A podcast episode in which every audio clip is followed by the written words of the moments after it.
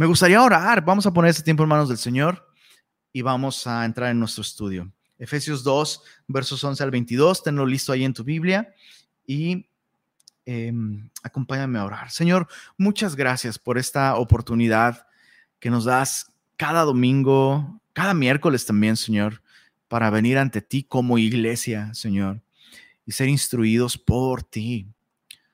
La verdad, Señor, es que tú has diseñado que el discípulo crezca así, Señor, en comunidad.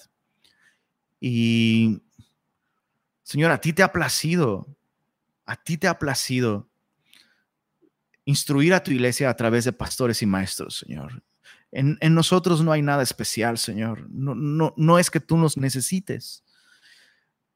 Es que a ti te ha placido, Señor. Y la verdad es que eh, eh, hay algo especial y único para nosotros como iglesia cuando nos reunimos bajo tu instrucción. Porque al final, Señor, cuando nos reunimos, em, desde el pastor hasta la oveja más reciente, realmente venimos ante ti para ser instruidos por ti a través de tu palabra. Así que queremos darte gracias, Señor, darte gracias por la iglesia y darte gracias por hacernos parte de tu iglesia, Señor. No queremos descuidar este privilegio, Señor. Y esta mañana estamos muy agradecidos, Señor, por este llamado que nos has hecho a ser iglesia. Así que te rogamos, Señor, que en estos próximos minutos exaltes tu palabra entre nosotros, Señor, y derrames tu espíritu sobre cada uno de nosotros y nos guíes a la verdad. Lo pedimos para tu gloria. En el nombre de Jesús. Amén. Amén. Efesios 2, versos 11 al 22, eh, son realmente, son una repetición de los versos 1 al 10 déjame explicarte. En los versos 1 al 10, Pablo habló de los efectos salvadores de la gracia de Dios en, en una esfera personal. Vamos a echarle un vistazo. Dice, Él os dio vida a vosotros cuando estabais muertos en, vuestros delitos y pecados, en los cuales anduvisteis en otro tiempo, siguiendo la corriente de este mundo, conforme al príncipe de la potestad del aire, el espíritu que ahora opera en los hijos de desobediencia. Si te das cuenta, está hablando de individuos. Está hablando eh, eh, en una esfera personal o individual. De hecho, en el verso 3 dice, entre los cuales también todos nosotros vivimos en otro tiempo en los deseos de nuestra carne. ¿Te das cuenta cómo la esfera de, eh, o, la perspectiva desde la que Pablo está hablando aquí es personal? Está hablando de la condición personal en la que nos encontrábamos sin Cristo. De hecho, el pastor Sergio Rugerio dijo, este, este, capítulo, estos versos nos hablan de la persona sin Cristo y de la persona con Cristo. Bueno, Pablo explicó los efectos de la gracia salvadora de Dios en la vida de las personas. Ahora en los versos 11 al 22, Pablo vuelve a explicar los efectos de la gracia salvadora de Dios, pero ahora desde una perspectiva colectiva. ¿Se entiende? Efesios 2, versos 1 al 10, los efectos de la gracia de Dios en los individuos. Efesios 2, versos 11 al 22, los efectos de la gracia de Dios de un modo colectivo.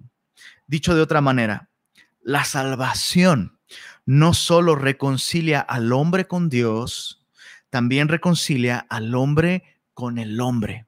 En los versos 1 al 10 del capítulo 2, la gracia se presenta eh, y, y, se, describen los efectos salvadores de la gracia de Dios en, un sentido vertical, pero ahora en los versos 11 al 22 en un sentido horizontal. Y eso es algo que debemos comprender.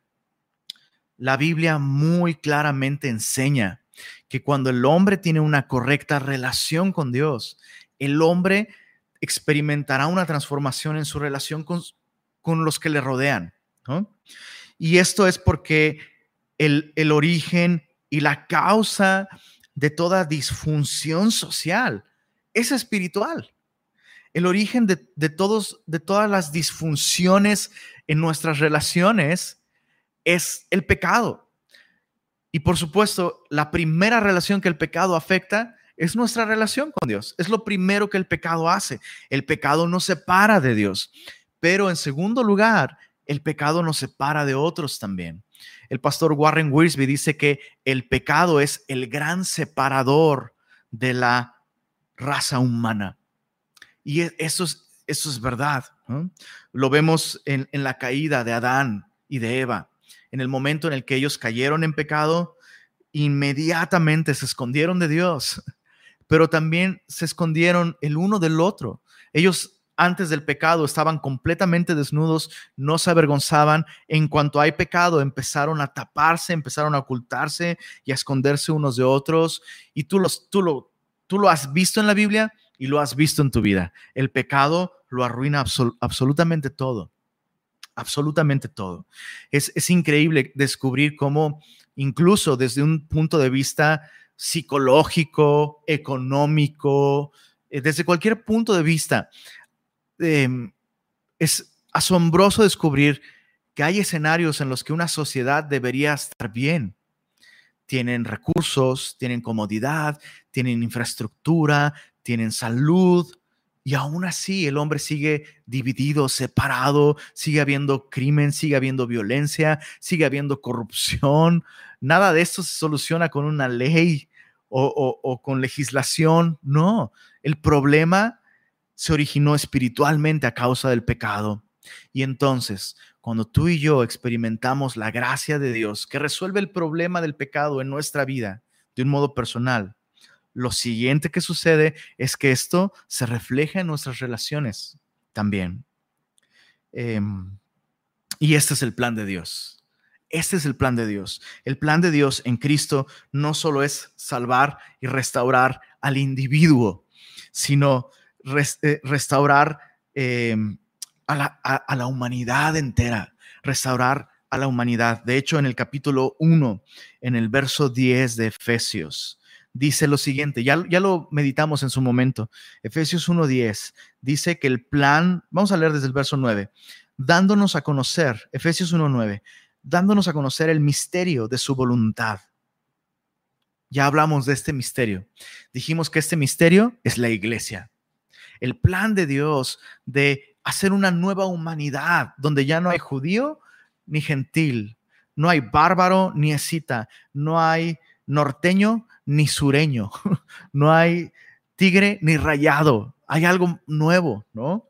Dice, eh, este es el misterio, según su beneplácito, el cual se había propuesto en sí mismo, de reunir, verso 10 es clave, de reunir todas las cosas en Cristo en la dispensación del cumplimiento de los tiempos, así las que están en los cielos como las que están en la tierra. Quiero que dimensiones el alcance de la reconciliación de Cristo en la cruz del Calvario. El plan de Dios es que a través de Cristo, llegado el momento, al final del programa redentor de Dios, todas las cosas serán reunidas en Cristo. Las que están en los cielos como las que están en la tierra. Cuanto más los integrantes de una misma familia en una misma casa, cuanto más los integrantes de una iglesia local, cuanto más los creyentes que han sido redimidos por la, por la misma sangre deberían experimentar esta unidad. Entonces, si hemos sido reconciliados con Dios, estaremos en una unidad vital con el cuerpo de Cristo. Ese es el plan de Dios. Eh, de hecho, eh, tenía en mente esta pregunta.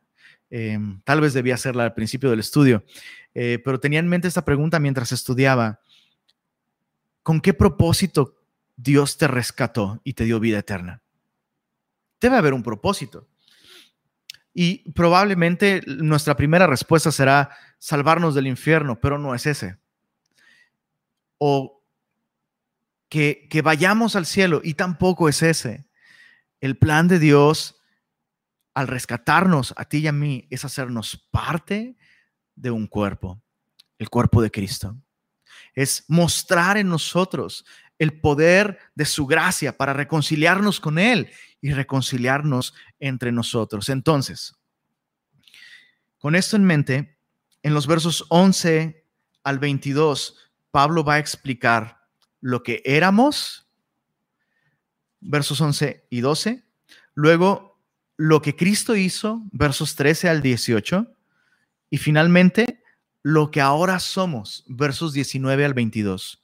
Entonces, otra vez, lo que éramos, versos 11 al 12, lo que Cristo hizo, versos 13 al 18, y lo que ahora somos, versos 19 al 22. Todo esto con una perspectiva colectiva.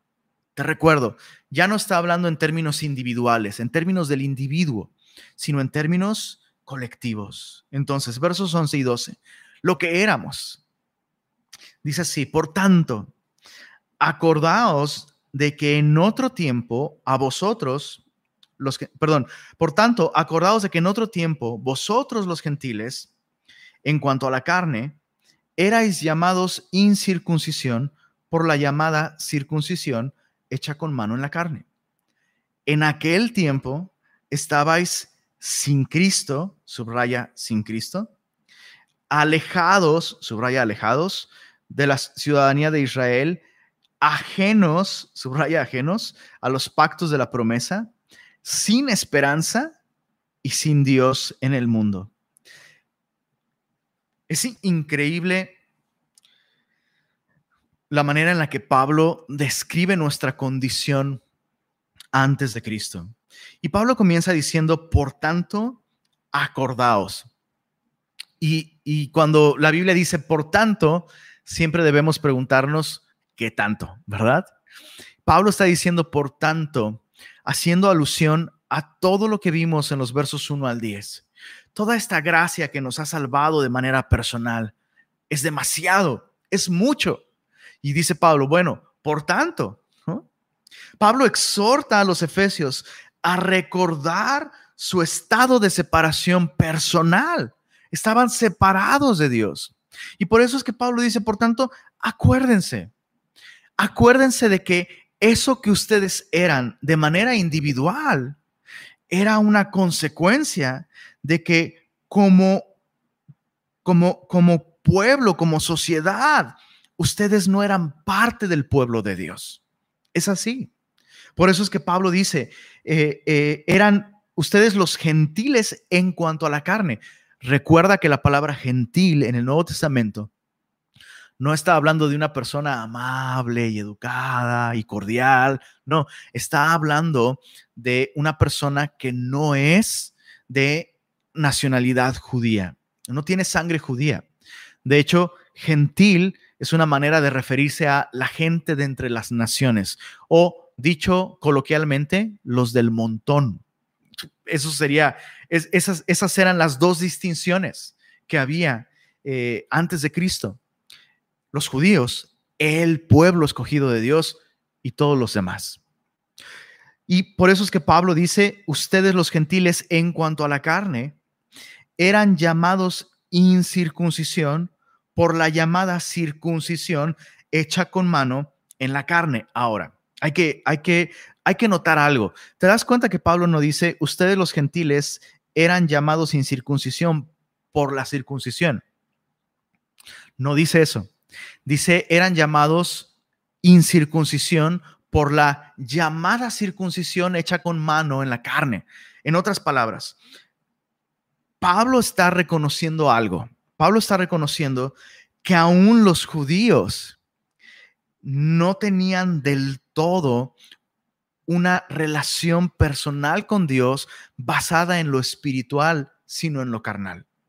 En otras palabras, habían convertido la palabra de Dios y toda la revelación del Antiguo Testamento que, que, que, fue dada para revelar su necesidad de Cristo, la habían convertido en un pretexto para no confiar en Cristo.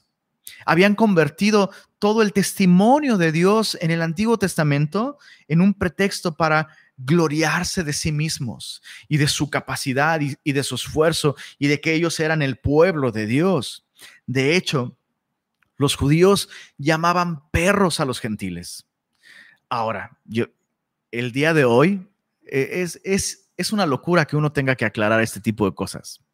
Pero el día de hoy, tal vez hay personas que no le ven nada de malo. Ay, de hecho, yo he visto stickers que dicen, entre más conozco a los humanos, más amo a mi perro. Y es como, ok, bueno, ¿te conoces a ti mismo? Porque alguien podría estar diciendo eso exactamente de ti. Pero hay todo un culto alrededor de los perros, ¿no? Y, se, se, les da una posición que ni Dios, ni la Biblia, ni la salud mental le da a un perro, ¿no? Pero en ese tiempo, la gente no idolatraba a los perros. De hecho, los perros, o sea, no era tan frecuente que fuesen una mascota, eran animales carroñeros, eran animales peligrosos, eran animales despreciables, ¿no? Y entonces los, judíos le llamaban perros a los gentiles de un modo eh, ofensivo. De hecho, los judíos varones oraban todas las mañanas.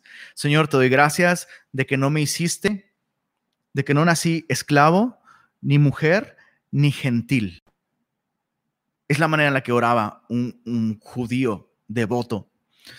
Y Pablo oraba estas cosas, ¿te imaginas? O sea, Pablo estaba orando esto durante toda su vida. Despertaba y es lo primero que decía, Señor, te doy gracias. Un esclavo, ni soy ni soy mujer, ni soy gentil. Y ahora Pablo está reconociendo, no, no, no, todo eso estaba mal. Eh, e, es esa llamada circuncisión que no es la circuncisión, porque la verdadera circuncisión es cuando Dios obra en el corazón. Pero esa llamada circuncisión hecha no con el Espíritu de Dios en el corazón, sino con la mano del hombre, en la carne del hombre, les llamaba a ustedes incircuncisión. Entonces, de alguna manera, Pablo está diciendo, esa actitud no refleja el corazón de Dios, no es espiritual, eso es algo carnal, eso es algo que, que proviene de la religión. Y estaba meditando en esto porque al comprender todo esto uno podría decir, ay, sí, esos judíos, qué bárbaros, ¿cómo se les ocurre? Pero nosotros como cristianos podríamos caer en esa misma actitud. Nosotros como cristianos, lejos de darle gloria a Dios y reconocer que nosotros estamos tan necesitados de la gracia de Dios como aquellos que aún no la experimentan. Lejos de tener esa actitud que puede abrir las puertas para que la gente quiera conocer al Señor. Nos volvemos religiosos, proyectamos una falsa superioridad moral y nos volvemos un estorbo más que una invitación para que otros conozcan a Cristo. De alguna manera eso es lo que sucedió con la nación de Israel, pero había esta, esta enemistad, ¿no? los judíos despreciaban a los no judíos y aunque el pueblo de Israel, por supuesto, tenía sus problemas y estaba mal, eran el pueblo de Dios. Y es lo mismo con los cristianos el día de hoy. Es lo mismo con los cristianos. Tú puedes ver a la iglesia y puedes ver que hay muchas cosas que necesitan ser corregidas, que necesitan ser transformadas. Ves a individuos cristianos y dices, no, si este es cristiano, no, yo no quiero nada. Pero es la gracia de Dios, otra vez, es la gracia de Dios. Y el pueblo de Dios, Israel, tenía beneficios, beneficios que ninguna otra nación tenía. En aquel tiempo, dice Pablo, ustedes estaban, dice, sin Cristo. No es muy claro en nuestro español, pero en su idioma original Pablo está diciendo, estaban despojados de Cristo, es decir, separados de Cristo, sin Cristo. Estaban alejados de la ciudadanía, de los pactos, y de la, la promesa. Me llama la atención que Pablo dice los pactos de la promesa. ¿Por qué me llama la atención? Porque a veces creemos que la Biblia es, un es el libro de promesas. Y no es así. La Biblia es el libro de la promesa. No estoy diciendo que la Biblia no tenga muchas promesas, pero realmente todas las otras promesas están sujetadas a una máxima promesa, la promesa de enviar a un rescatador. Desde Génesis 3, Dios prometió enviar a un rescatador que traería redención y salvación y reconciliación a la humanidad. Esa es la promesa. Todas las otras promesas de la Biblia obedecen y están sujetas a esa promesa. Nosotros estábamos sin Cristo, no teníamos idea, no teníamos noción de que Dios un día vendría hecho carne a salvarnos, a redimirnos. O sea, si no fuera por esta promesa que le fue revelada a la nación de Israel, y si no fuera porque Dios en su misericordia envió su palabra a todo el mundo, de modo que el día de hoy en Monterrey podemos saber estas cosas. Si no fuera por esto, hoy estaríamos adorando a Tlaloc, estaríamos, o sea, adorando al sol, a la luna, estaríamos sacrificando probablemente incluso a nuestros hijos en adoración a esos ídolos falsos. O sea, chicos, esto es gigantesco.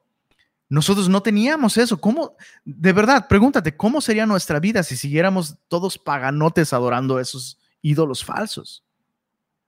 Sería terrible.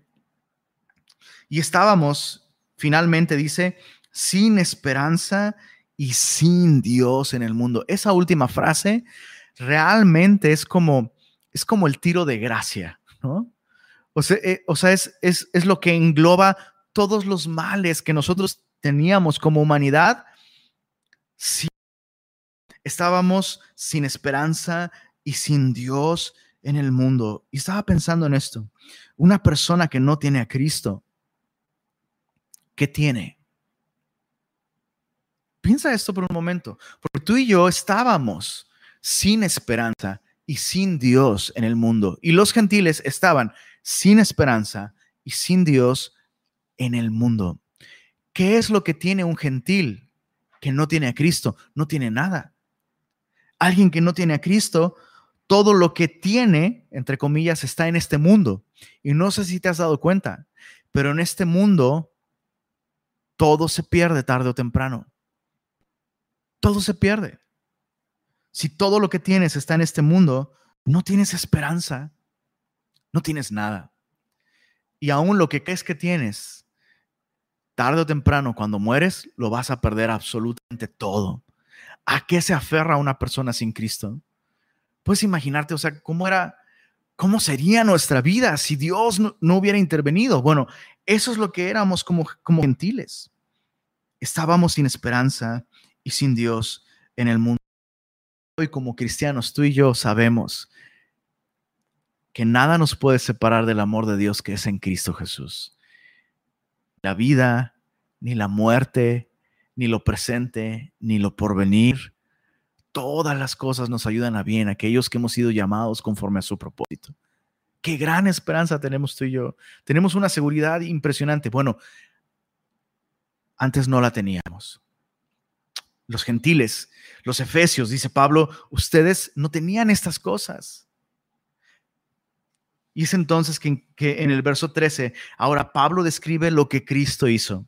Y dice el verso 13, pero ahora en Cristo Jesús. Y, este pero es, es un paralelo al pero del verso 4. Pablo describió, ¿te acuerdas? Lo que estábamos los que estábamos sin Cristo, estábamos muertos en delitos y pecados, etcétera, etcétera. Y luego en el verso 4 dice, pero Dios que es rico en misericordia, con su gran amor con que nos amó, nos dio vida juntamente con Cristo. Bueno, así ahora, Pablo describe nuestra condición, la condición de los gentiles de manera colectiva como humanidad. Estaban sin esperanza, sin Dios en el mundo. Pero ahora, verso 13, en Cristo Jesús, vosotros que en otro tiempo estabais lejos, habéis sido hechos cercanos por la sangre de Cristo. Vamos a leer hasta el verso 18. Porque Él es nuestra paz, que de ambos pueblos hizo uno, derribando la pared intermedia de separación, aboliendo en su carne las enemistades, la ley de los mandamientos expresados en ordenanzas, para crear en sí mismo de los dos un solo y nuevo hombre haciendo la paz. Y mediante la cruz reconciliar con Dios a ambos en un solo cuerpo, matando en ella, esto es en la cruz, las enemistades en plural. Y vino y anunció las buenas nuevas de paz a vosotros que estabais lejos y a los que estaban cerca, esto es, a los judíos, porque por medio de él los unos, los gentiles, y los otros, los que estaban cerca, los judíos, tenemos entrada por un mismo espíritu al Padre. En toda esta sección, Pablo explica qué hizo Cristo cómo lo hizo y para qué lo hizo. Es muy importante eh, tener, tener clara esta secuencia de ideas. Pablo explica qué hizo Cristo. Dios intervino y me encanta esto. Cristo es el gran pero de Dios. Todas, todas aquellas objeciones que tú y yo podamos tener, ¿no? Sé, a veces nos hablan de Jesús, em, a veces nos, nos animan a confiar en Él, a veces hay una situación en nuestra vida que requiere de la esperanza que solo Cristo puede dar y ponemos muchos peros.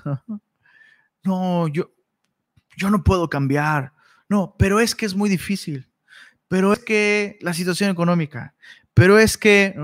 Y el gran pero de Dios es Cristo.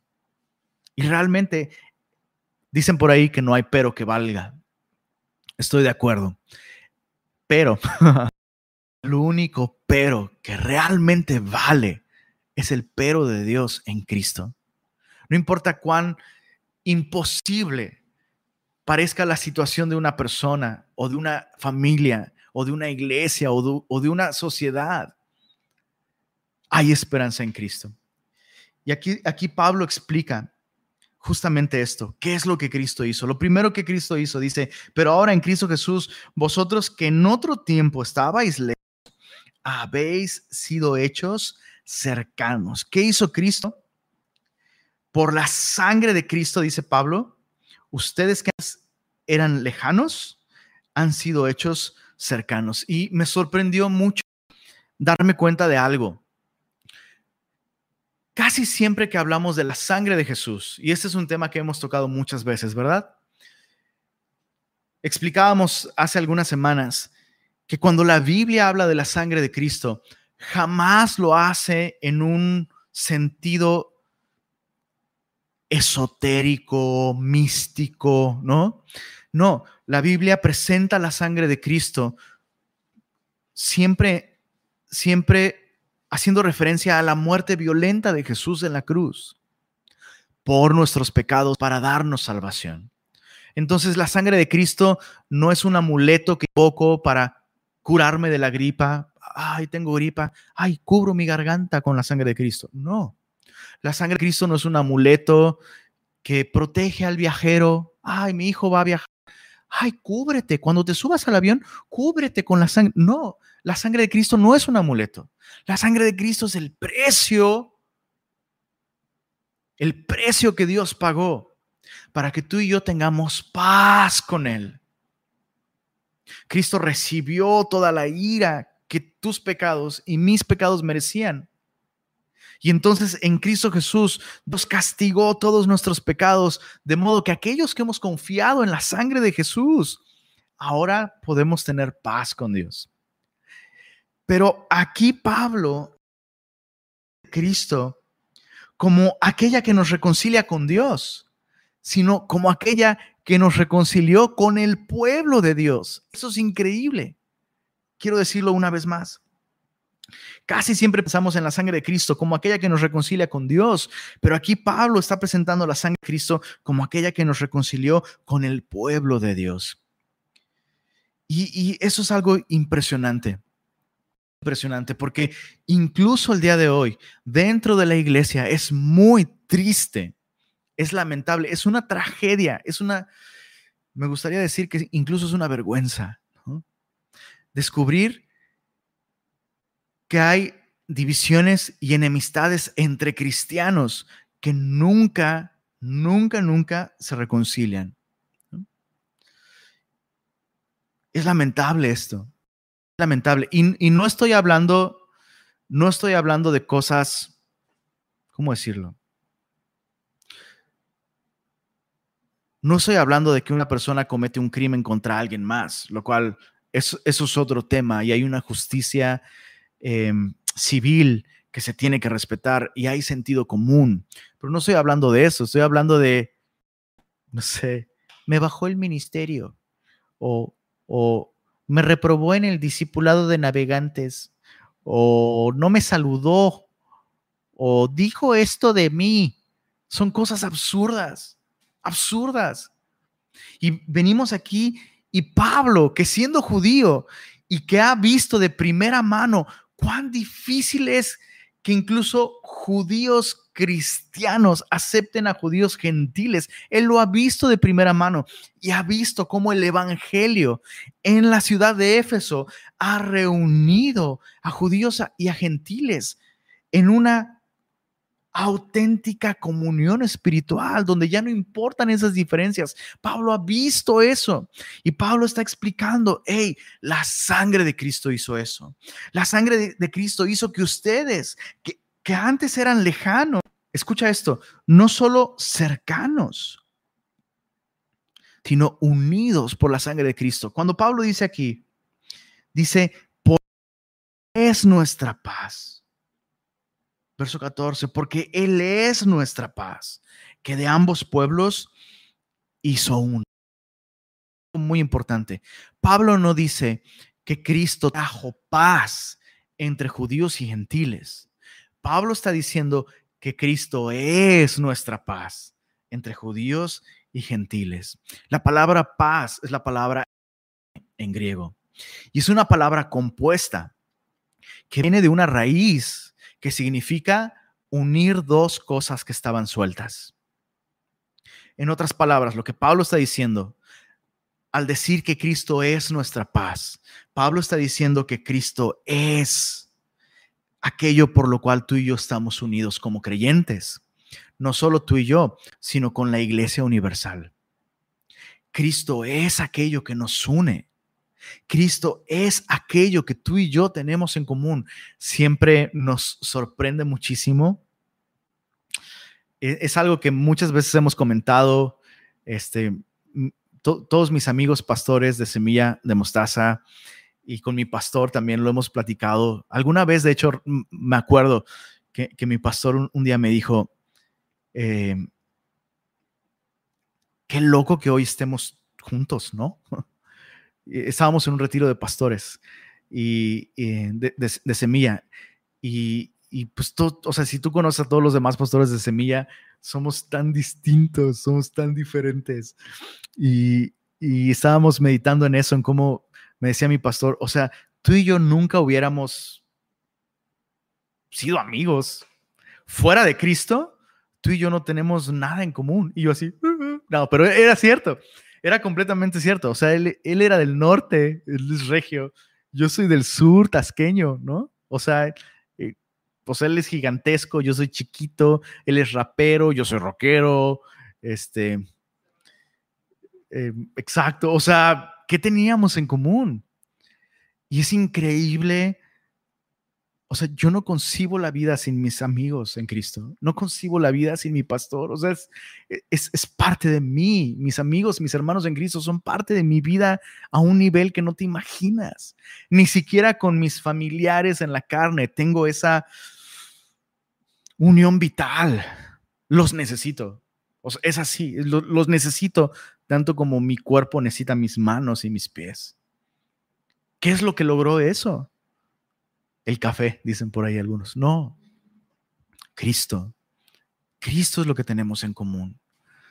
Y, Pablo le, está hablando a, a, los efesios, haciéndoles notar esto. Hey, Cristo es nuestra paz. Es lo que Cristo hizo. Nos hizo cercanos, pero además nos hizo, quiero, quiero recalcar esto antes de dejar este, este primer punto, ¿no? De, de, qué es lo que Cristo hizo. Nos hizo, nos hizo cercanos. Pero cuando digo que nos hizo cercanos, no solo digo que nos acercó, sino que nos hizo uno. Dice el verso 14, porque Él es nuestra paz, que de ambos pueblos hizo uno. O sea, esta distinción que hacemos, ¿no? Es judío, eh, es cristiano judío y él es cristiano mexicano, ¿no? Es, una distinción que no, no tiene lugar. En el momento en el que una persona es cristiana, es todo lo que importa ante los ojos de Dios. Ya no, o sea, y, es lamentable, pero de pronto nosotros, eh, eh, o bueno, he visto muchos cristianos, ¿no? Que no son judíos, que se asombran cuando conocen a un, a un cristiano judío. Oye, no, es que yo conocí a un cristiano judío, ¿eh? Como si eso le añadiera, ¿qué? No sé, es raro. Y vemos aquí que no. Pablo dice, no, no, no, ya no hay cristiano judío, cristiano gentil. No, hay un solo pueblo ahora, la iglesia, el pueblo cristiano. Es todo lo que hay, un solo pueblo, un solo pueblo. ¿Cómo hizo esto Jesús? Es el segundo punto de lo que Cristo hizo. ¿Qué hizo? Nos hizo cercanos, nos unió en un solo pueblo. ¿Cómo lo hizo? Dice el verso 14, derribando la pared intermedia de separación, aboliendo en su carne las enemistades, la ley de los mandamientos expresados en ordenanzas, para crear en sí mismo de los dos un solo y nuevo hombre, una nueva humanidad, haciendo la cruz una nueva raza humana, por así decirlo. Y mediante la cruz, reconciliar con Dios a ambos en un solo cuerpo. Bueno, ¿cómo lo hizo? Derribando la pared intermedia de separación. ¿De qué está hablando Pablo aquí? Bueno, muchos opinan, y yo estoy de acuerdo con ellos, que Pablo está haciendo referencia a una pared intermedia de separación literal que había en el templo en Jerusalén en, el templo en, de, tiempos de Pablo, mientras él está escribiendo esto, ese templo aún está ahí, es el, templo de Herodes, que de hecho no es un templo que construyó Herodes. Recuerda que en la nación de Israel hubieron dos templos. El primer templo fue el templo de Salomón, un templo glorioso, glorioso. Luego vino Babilonia, se llevó cautivo al pueblo de Israel, destruyeron el templo y en tiempos de Ciro, Esdras y Nehemías pueden volver a Jerusalén, reedifican los muros y reedificaron el templo.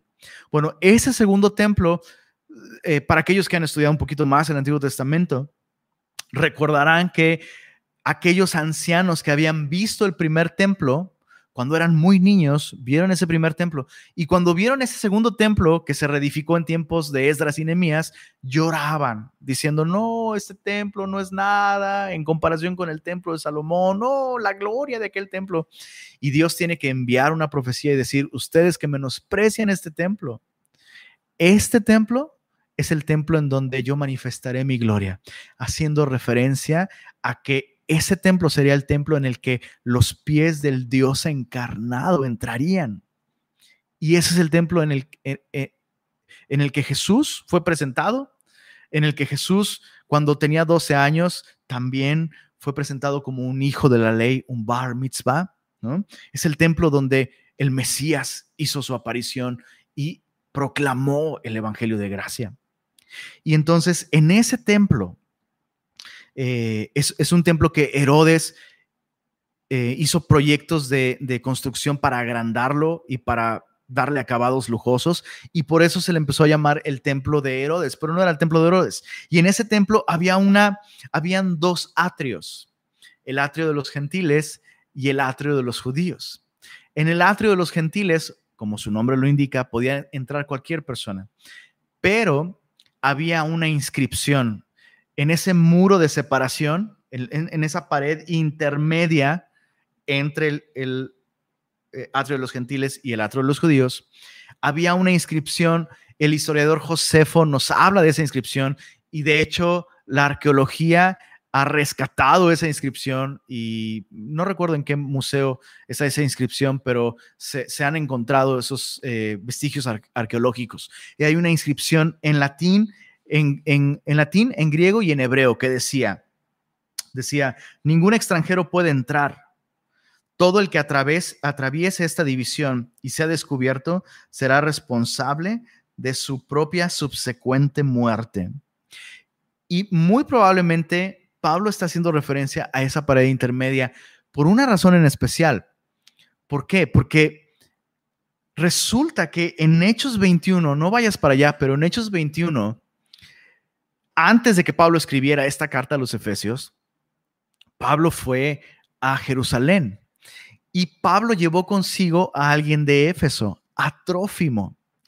Y resulta que los judíos, planeando matar a Pablo, levantaron falsas acusaciones en contra de Pablo y alborotaron a toda la multitud, haciéndole creer que Pablo había metido al templo a un gentil ¿Quién es este gentil? Nada más y nada menos que Trófimo de Éfeso. Entonces la cosa se puso súper intensa. ¿Puedes imaginarte lo que eso significó para Trófimo en ese momento? O sea, Trófimo, escóndete. La gente piensa que Pablo te metió en el templo y seguramente Trófimo vio esa inscripción que decía, cualquiera que cruce este lugar está muerto, ¿no? Entonces, Trófimo sabía, los efesios sabían hasta qué nivel llegó esa, eh, eh, esa división entre judíos y gentiles. Y, cuando Pablo dice, hey, Cristo derribó esa pared intermedia, Pablo no nada más está, está diciendo que derribó una pared literal, porque de hecho esa pared seguía allí. Pero Pablo lo que está diciendo es que terminó con esa enemistad que llevó a los judíos a levantar esa pared. Eso es algo interesante. La ley sí hacía distinción entre aquellos que guardaban la ley y aquellos que no guardaban la ley. Pero la ley jamás ordenó que se levantara una pared intermedia de separación. Eso es algo muy interesante. De hecho, Jesús mismo denunció el fracaso de la nación de Israel al crear más divisiones en lugar de acercar y alcanzar a las naciones eh, con el mensaje de la verdad. Cuando Jesús entró al templo, recuerdas, y lo purificó, Jesús dijo, no está escrito, mi casa será llamada casa de oración para todas las naciones, y vosotros la habéis convertido en una cueva de ladrones. Entonces, nunca fue el plan de Dios que la nación de Israel levantara ese muro de separación. Eso es muy interesante. La ley nunca ordena eso. Nunca ordena eso. Entonces, Cristo derribó este muro aboliendo las enemistades, aboliendo esta ley de mandamientos expresados en ordenanzas. ¿Para qué? Es la tercera pregunta. Todo esto es lo que Cristo hizo. Nos hizo cercanos, nos hizo unos por medio de su sangre. Y luego, ¿cómo? Derribó esta pared intermedia de separación, aboliendo las enemistades. La ley hacía distinción entre limpio e impuro. Sí, pero el pueblo de Israel fracasó en reconocer que ellos mismos estaban fuera, estaban lejos de Dios. Y eso es lo que hace la religión. La religión, en lugar de volver a la persona humilde, y que reconozca su necesidad de Dios. No, la vuelve orgullosa y hace que la persona cree divisiones y separaciones y se crean enemistades. Bueno, Cristo vino, vino a derribar todo eso. ¿Para qué? Dice el verso, verso 15.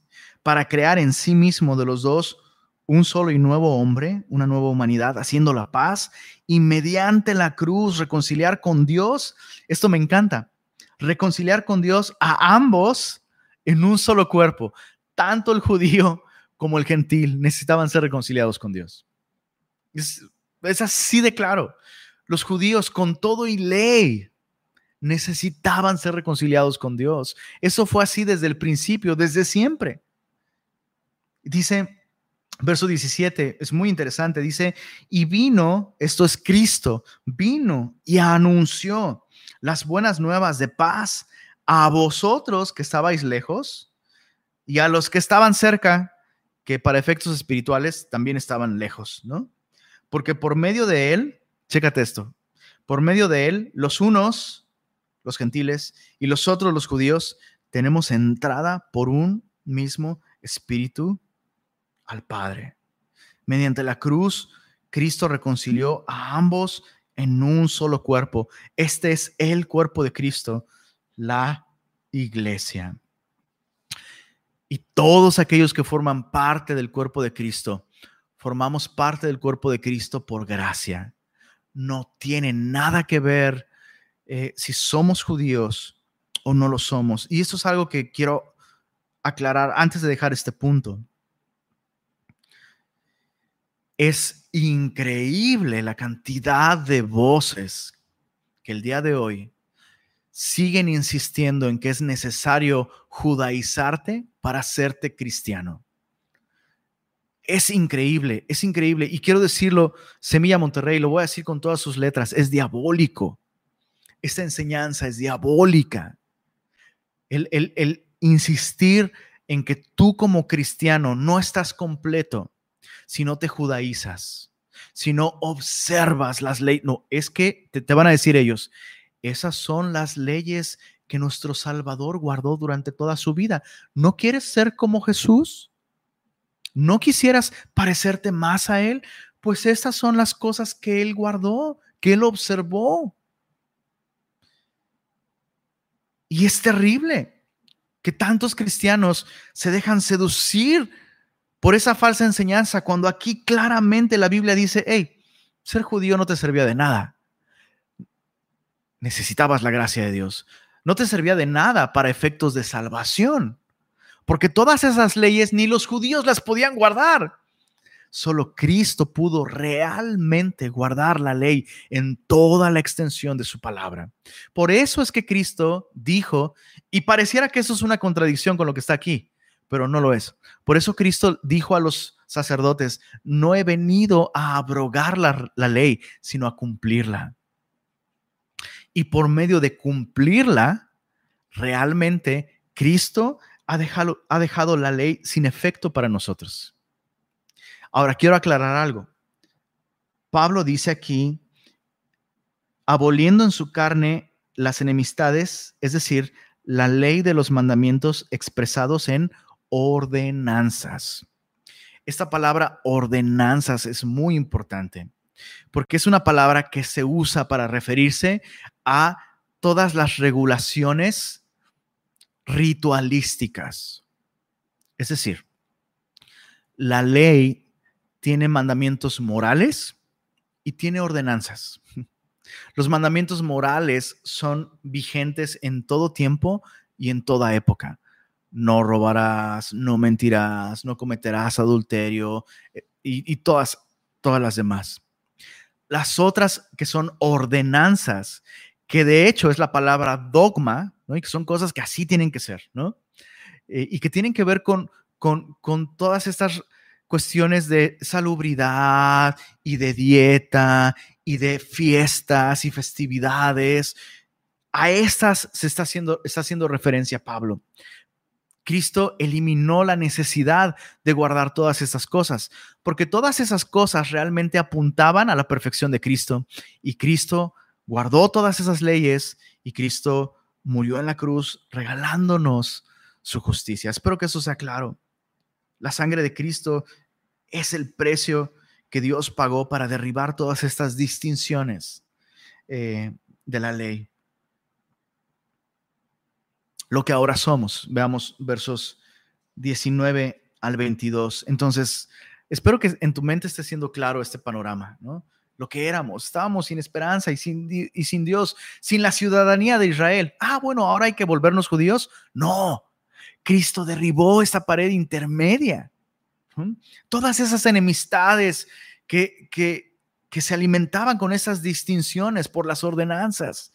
Cristo pagó un precio y ahora somos un solo cuerpo. Dice el versos 19 al 22, lo que ahora somos. Así que, esa es la conclusión. Así que ya no sois. Pablo como judío se lo está diciendo ahora a ellos como gentiles, ya no sois extranjeros ni advenedizos, sino conciudadanos de los santos y miembros de la familia de Dios, edificados sobre el fundamento de los apóstoles y profetas, siendo la principal piedra del ángulo Jesucristo mismo, en quien todo el edificio, bien coordinado, va creciendo para ser un templo santo en el Señor, en quien vosotros también sois juntamente edificados, eso es glorioso, para morada de Dios en el Espíritu. Pablo ahora describe nuestra actual condición como gentiles y describe nuestra condición, nuestra posición, nuestra nueva identidad con tres imágenes. Pablo nos describe como una nación,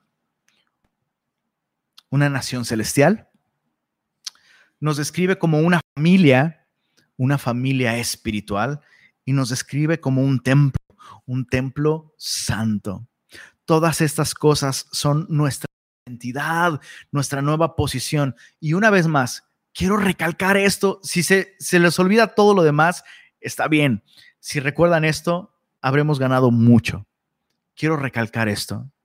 Dios no nos salva como individuos solamente, nos salva como humanidad. Dios nos salva no solo para restaurarnos de un modo personal en nuestra relación con Él, sino para restaurar nuestra relación unos con otros. Todas las imágenes que Pablo presenta aquí, donde describe lo que ahora somos en Cristo, son imágenes que hacen alusión a algo colectivo. Es bien importante recalcar esto. Veamos la primera imagen, una nación celestial. Pablo dice, ya no son extranjeros ni advenedizos, sino conciudadanos. No dice de los judíos, ¿verdad?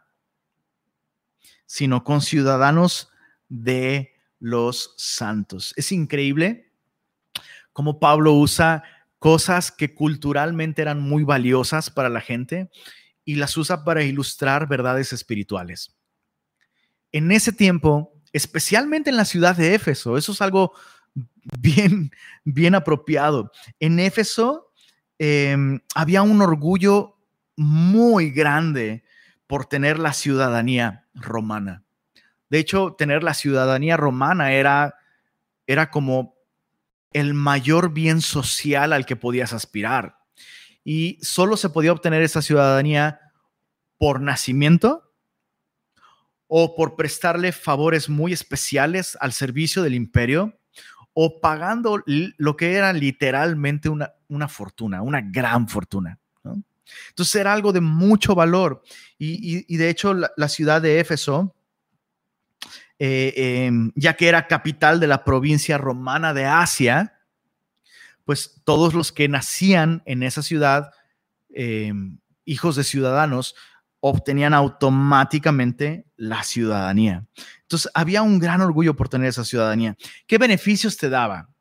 Porque si valía tanto ser ciudadano romano, era porque te daba muchos beneficios. Bueno, em, estabas exento de cualquier castigo físico. O sea, si se te acusaba de algo, eh, pues no te podían, no te podían atar, ni siquiera te podían atar, ¿no? No te podían azotar, no te podían golpear, ¿no? Tenías derechos pues, muy humanos, ¿no? otro, otro beneficio, tenías derecho a ser juzgado en los tribunales romanos, que te garantizaban la famosísima justicia romana. Eh, los romanos tenían todo este sistema de justicia y se gloriaban de tener un sistema de justicia eh, super ético. O sea, querías justicia, Roma te puede dar justicia. Ah, ah, pero si tú no eres ciudadano romano, no te lo damos. Si eres ciudadano romano, te damos acceso a la justicia romana. Se va a hacer justicia en tu caso, ¿no? Y en última instancia, el tercer beneficio, y era de los más importantes, un ciudadano romano tenía el derecho de apelar a César en un, caso determinado. Ahora, Pablo toma todo esto y dice, hey, ustedes ahora por la fe en Cristo son conciudadanos de los santos. Y sabes, de alguna manera, estos tres beneficios de la, de la, ciudadanía romana son los beneficios que tenemos tú y yo como ciudadanos del cielo, pero son beneficios híjole, mucho más grandes. El ciudadano romano eh, estaba exento de castigo físico. Nosotros estamos exentos del castigo que merecemos bajo la ira de Dios. Somos libres de la ira. Cristo nos ha hecho libres de la ira venidera, llevando en su propio cuerpo el castigo que tú y yo merecíamos. Los ciudadanos del cielo ya no, ya no son candidatos al castigo de Dios. Lo segundo, eh, se, te garantizaba recibir la justicia romana. Nosotros como ciudadanos del cielo hemos recibido la justicia de Dios de un modo salvador en Cristo. Dios nos ha vestido con la justicia de Jesús. Y, entonces Dios nos ve y nos ve justos en Cristo. Y finalmente, un ciudadano romano podía apelar a César, nosotros tenemos acceso al Padre Celestial. No tenemos que esperar toda una burocracia. Cada cristiano tiene acceso a la corte celestial, donde su abogado defensor está a la diestra del Padre, abogando por él día y noche. Es increíble.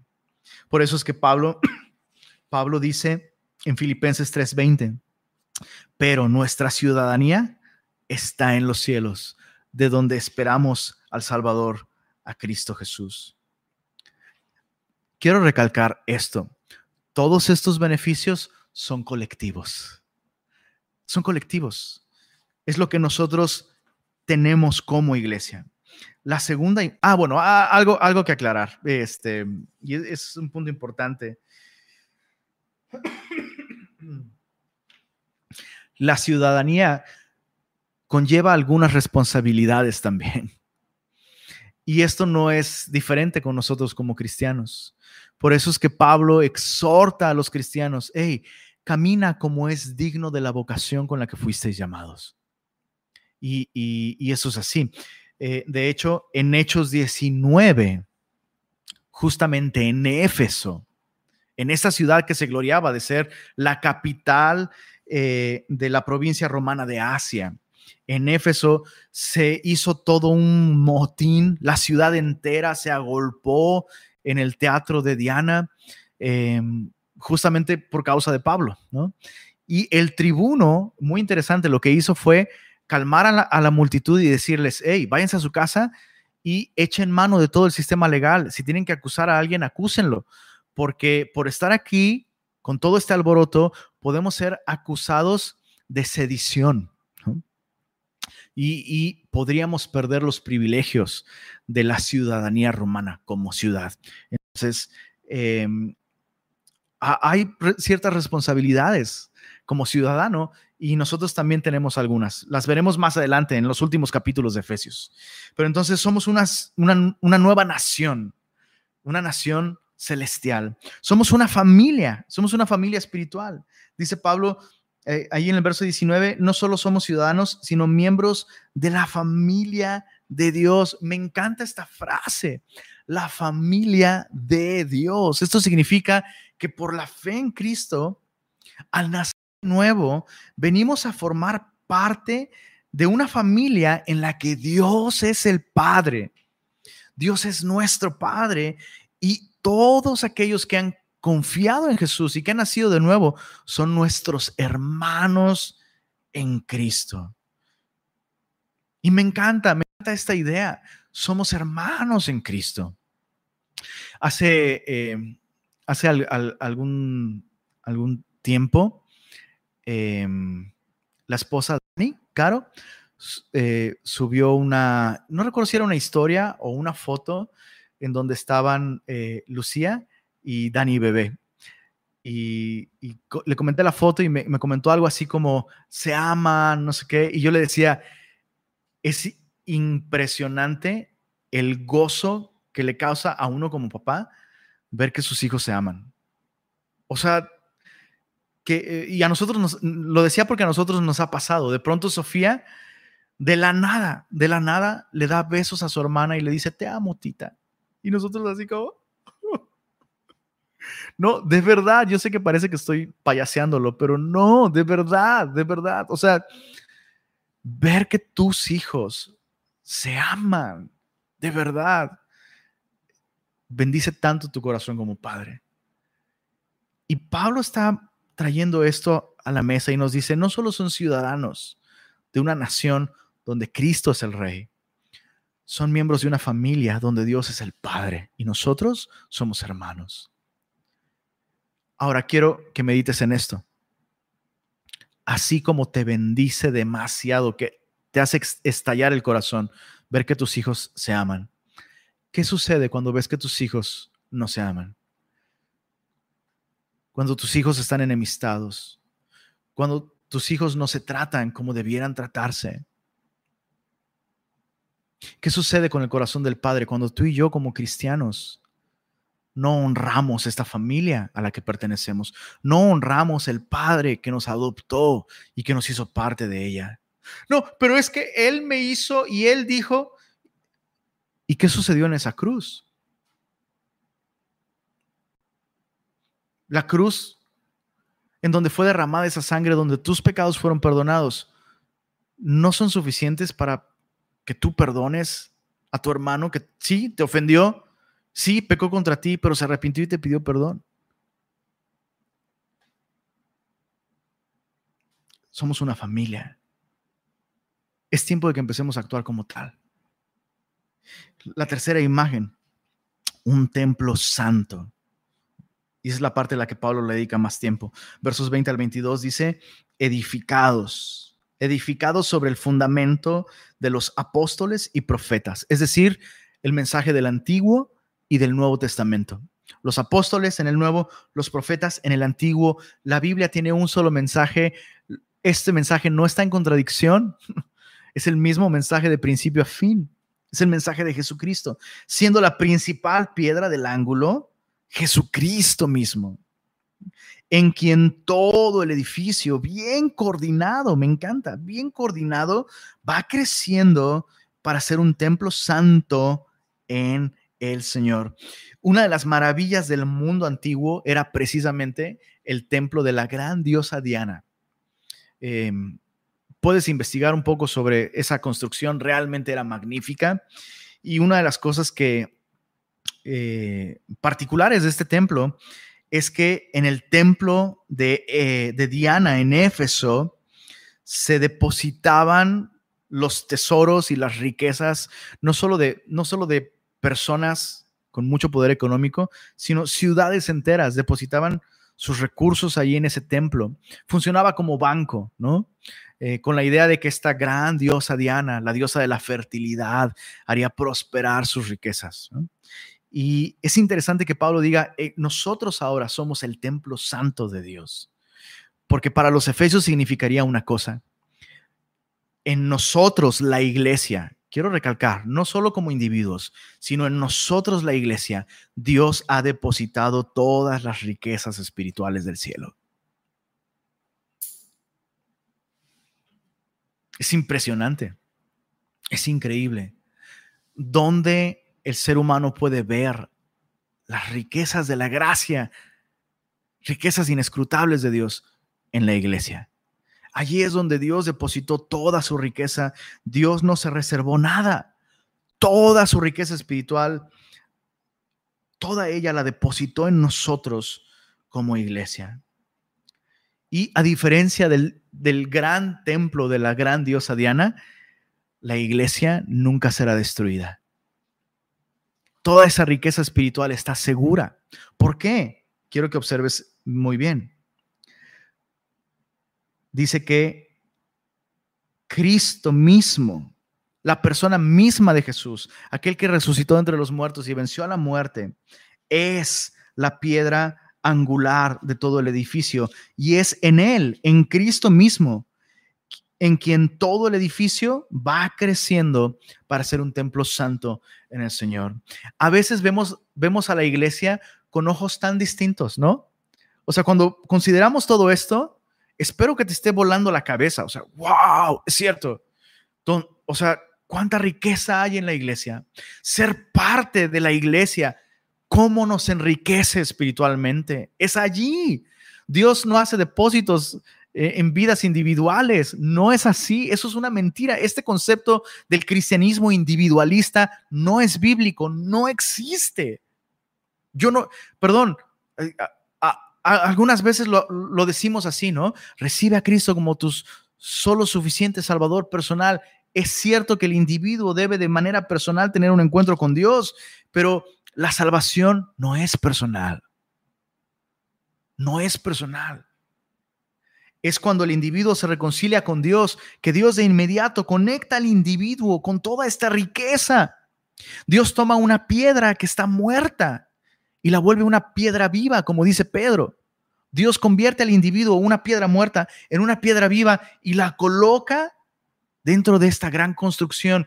Y es de esta gran construcción que está unida a Cristo, donde Cristo es la cabeza, que el individuo, siendo parte de este, de este nuevo cuerpo, es bendecido, es enriquecido, es edificado. Por eso hay tantos cristianos, decía, decía un, un hermano, cristianos chabelos, chabelos espirituales. por años como llaneros solitarios, sin rendir cuentas, sin estar conectados con el cuerpo de Cristo, sin valorar la iglesia. Eh, yo leo en mi casa, eh, yo oro en mi casa, y ni ora en su casa, ni lee en su casa, ni edifica en su casa, ni este testimonio a Dios en su casa, ni en la iglesia, ni en ningún lugar. Déjame decirlo así de claro. Solo aquellos cristianos que están conectados vitalmente con el cuerpo de Cristo son cristianos. Porque eso es lo que Dios hace. Al rescatar a alguien, la manera en la que lo salva, por así decirlo, es conectándolo al cuerpo de Cristo. No puedes estar reconciliado con Cristo, que es la cabeza, sin estar conectado vitalmente al cuerpo, que es la iglesia. No puedes ser una piedra viva si no estás edificado como parte de esa construcción. Y escucha esto, es el Señor quien edifica la iglesia, haciendo de cada creyente una piedra viva, colocando a cada creyente en un lugar específico, en una iglesia local, con una misión específica. Por tanto, así comenzó esta porción. Por tanto, ya que como individuo tú estabas así, muerto en delitos y pecados, y que ahora Dios te ha dado vida eterna, ahora sábete esto, Dios te ha rescatado. ¿Te acuerdas de nuestra pregunta al principio? ¿Para qué te ha rescatado Dios? Para hacerte parte de la iglesia. Su nación, su familia, su templo. Tengo algunas preguntas con las que me gustaría terminar.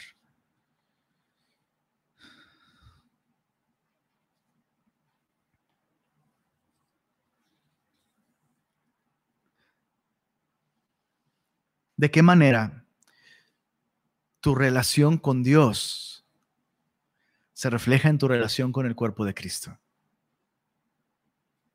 ¿Hay una conexión?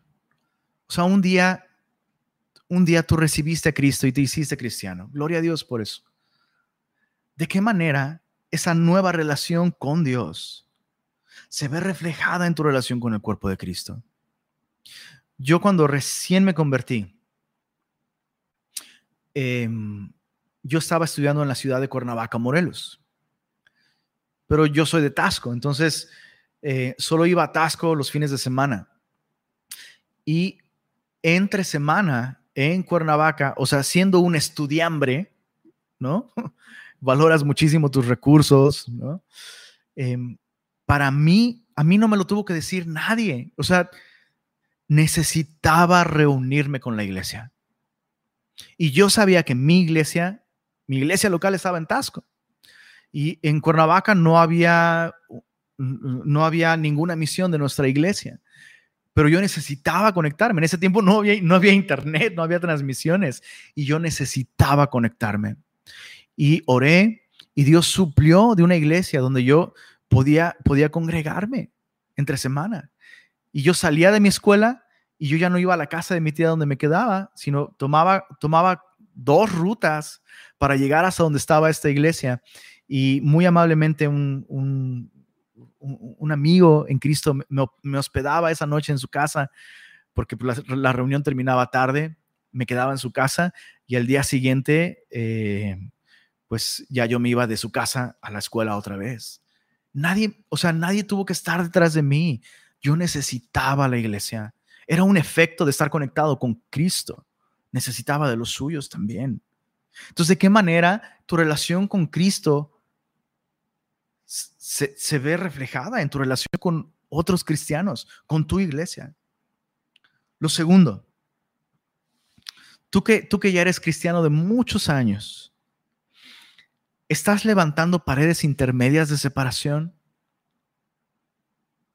Al estar murmurando de la iglesia, al estar dividiendo la iglesia, al estar quejándote de la iglesia, hablando mal de otros cristianos, de otros, o sea, estás, estás levantando muros que impiden que otros se acerquen a la verdad o, o por tu religiosidad, simplemente con religiosidad, como si tú mismo ya no necesitaras la gracia de Dios.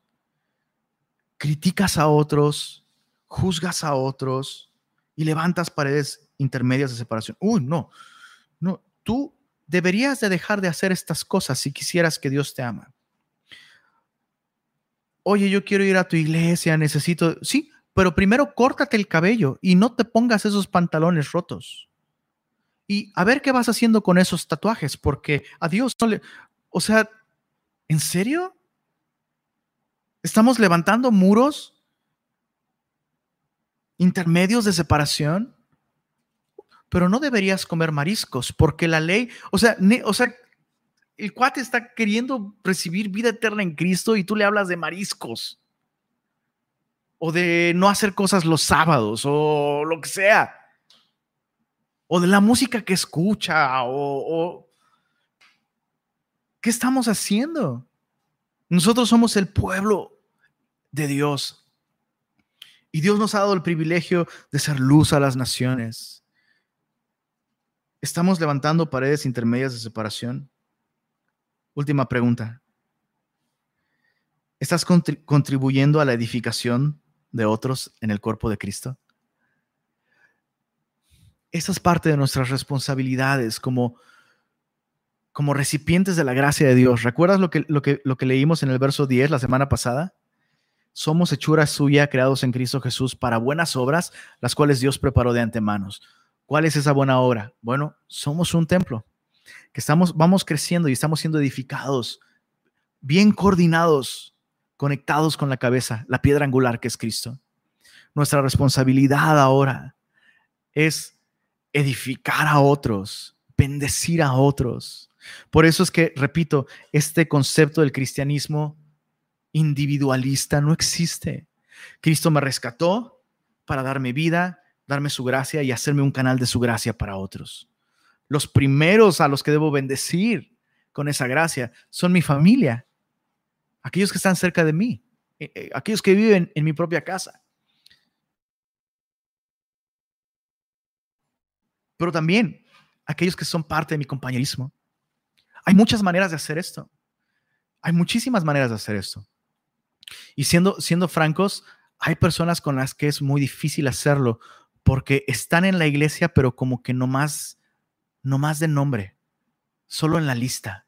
Están ahí, ¿no? Están allí, pero no están conectados con nadie, no quieren conocer a nadie ni que nadie los conozca.